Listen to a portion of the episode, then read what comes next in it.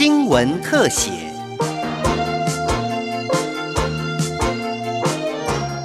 永远的周爸爸，周士兵的传奇一生。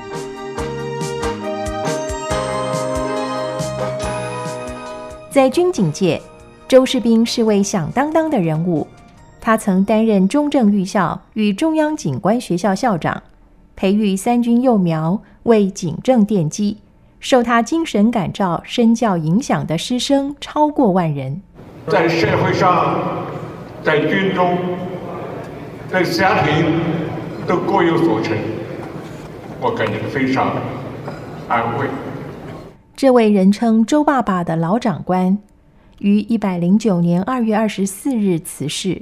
享受九十一岁，他传奇的一生留下了许多事迹与建树，让学生部属怀念不已。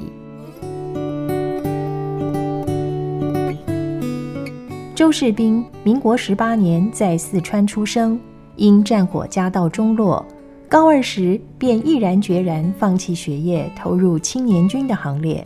民国三十六年，他随着国军来台，在军旅生活中。利用工余零碎时间自学，一路从青年军基层士官干部慢慢爬升到陆军营长。时任周士兵警备司令部副总司令时期的秘书杨瑞麟说：“他英文是去补习，你想想看，从大直那边啊，为了要补习到南阳街那边嘛，有时候他是走路去，为了要省车钱嘛。那德语就是在这个军队里面，他有一个外语学校，他就学德语，所以。”个人事业成功绝非偶然。留学德国更是周士兵一生中重要的学习历程。虽然过程一波三折，但他常说，机会是留给准备好的人。努力和自律为他往后人生奠下基础。他留德的时候，本来第一次应该是他的，结果被人家占据了。第二次本来也是他的，当中又有一个过程，有没有？好像有人在阻挠这个事情，但最后他还去考嘛。他去考的时候，笔试的时候他是用最简单的写，对不对？可是他把它写完了，那别人可能要写的艰涩或者是更优美，怎么样？反正写不完。学成归国后，周士兵加入了明德小组，还曾担任德国孟泽尔将军和蒋中正总统的翻译。民国六十六年，接任中正预校第二任校长。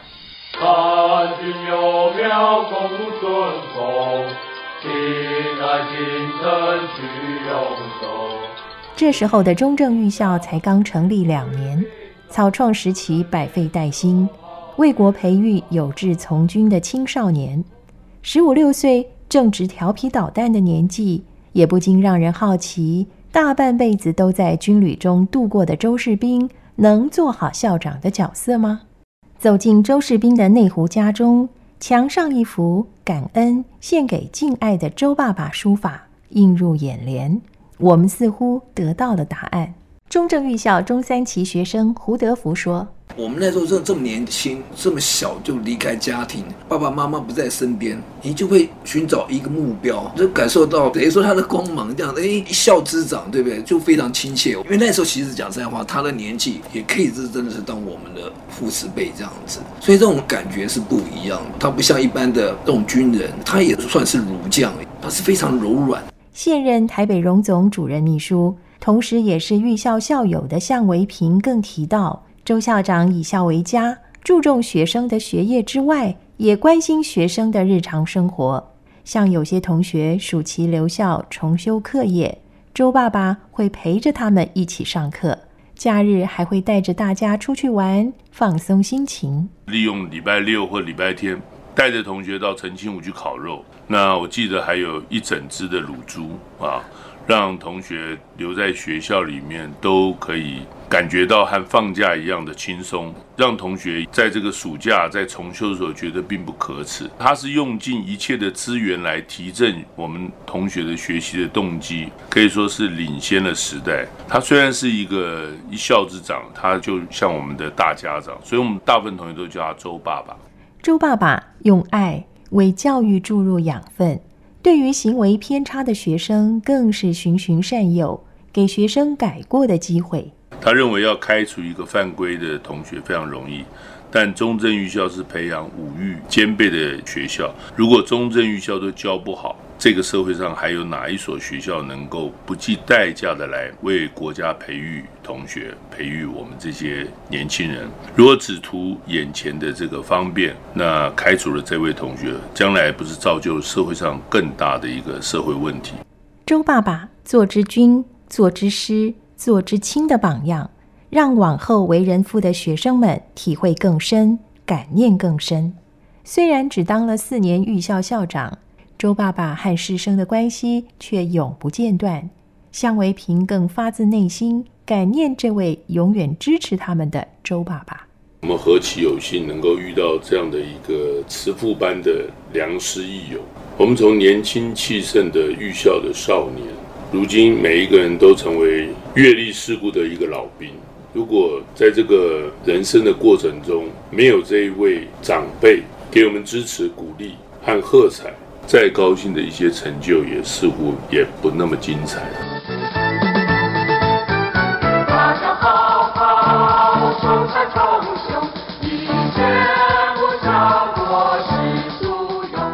民国七十二年四月，周校长奉命从军转警，来到当年的中央警官学校，也就是现在的中央警察大学，担任第九任校长。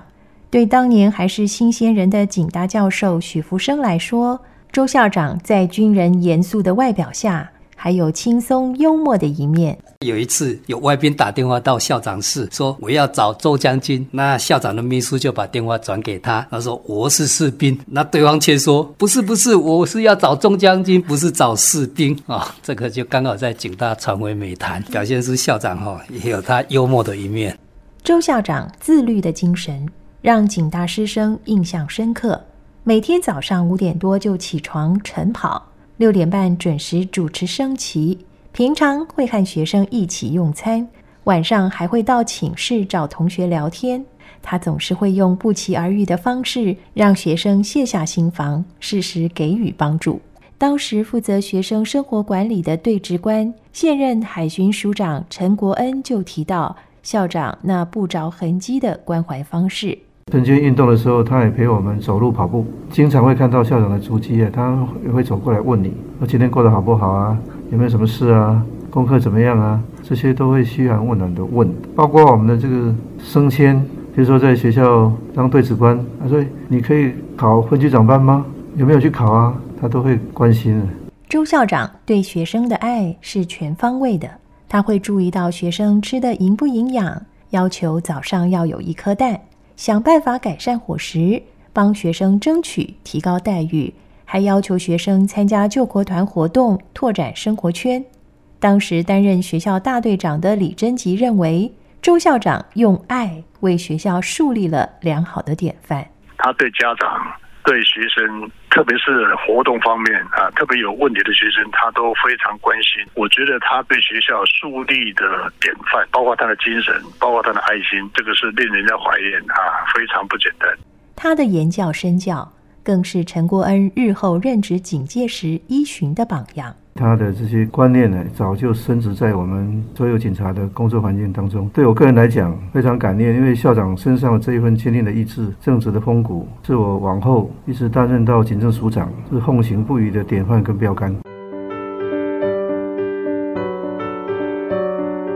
曾留学德国的周校长非常重视学术，刚到任时花了好大功夫弥补自己对警察学术的不足。让景大教授张光明印象深刻。他当时都住在学校里面，他花了三个月的时间，把学校的这个教材啊，整个翻过读了一遍。我在想，可能 他是唯一的。但他翻了以后，他觉得说，哎，可能警察的学术哦，还有要去发展的空间呢。为了提升警大师资，周校长争取经费，让老师出国留学，取得博士学位。李贞吉说，周校长观念非常新颖。不仅为师生交流环境盖了乐群轩交谊厅，还帮老师们盖研究大楼，让老师有独立研究室，更将景大的学术研讨会拓展为国际化，那个时候，李昌钰博士就是他第一个邀请他回来，是非常棒的一个国际化的。美国、日本、韩国、奥地利、巴拿马这些交换留学生的一些警察单位的首长啊啊老师都来的，所以警察大学就提升为变成一个国际化的一个警官学校。陈国恩回想，也因为这些年所奠基的警政学术基础。让警官学校在当年警政署推动五年警政建设改革过程中扮演重要角色。不管是改进组织的制度、精实教育训练、改善待遇福利。或者是充实装备器材，来精进各种警察的制度。那么，警官学校在周校长的领导之下，我们在这个变革当中啊，也占了一个非常重要的角色。所以，当年的警政学术研究啊，确实是起到这样的一个理论跟实务结合的重要关键。对于办学，周校长还有一个教育理念令人钦佩。当时负责学生管教的区队长张光明教授想起有一年教师节发生的场景。他自己当校长，他带着学生代表，然后请学生到就是说台前来，老师跟对职官都在下面嘛，他自己带着学生代表向全校的老师跟对职师长行礼。我觉得这个动作很重要哎，他带着孩子学生对老师行礼，我觉得这个动作是彰显了老师在校园里面的主体地位。民国七十六年，周校长职务奉命异动，全校师生围在校门，依依不舍为校长送别。李振山教授陪同他搭车回台北，在车上，周校长感性地说：“在警官学校这几年，是他人生中最充实且最有成就感的岁月。”李振山听了，点滴在心头。周校长对警官学校的人事物用情之深。关怀之切，在三十多年后，完全经得起时间的洗礼和考验。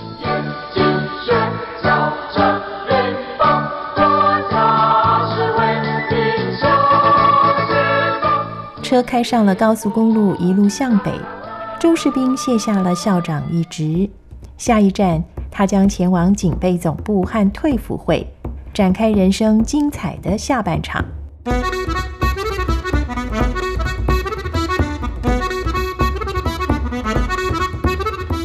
以上新闻特写由警广记者姚柔纯采访，信立君播报。谢谢您的收听。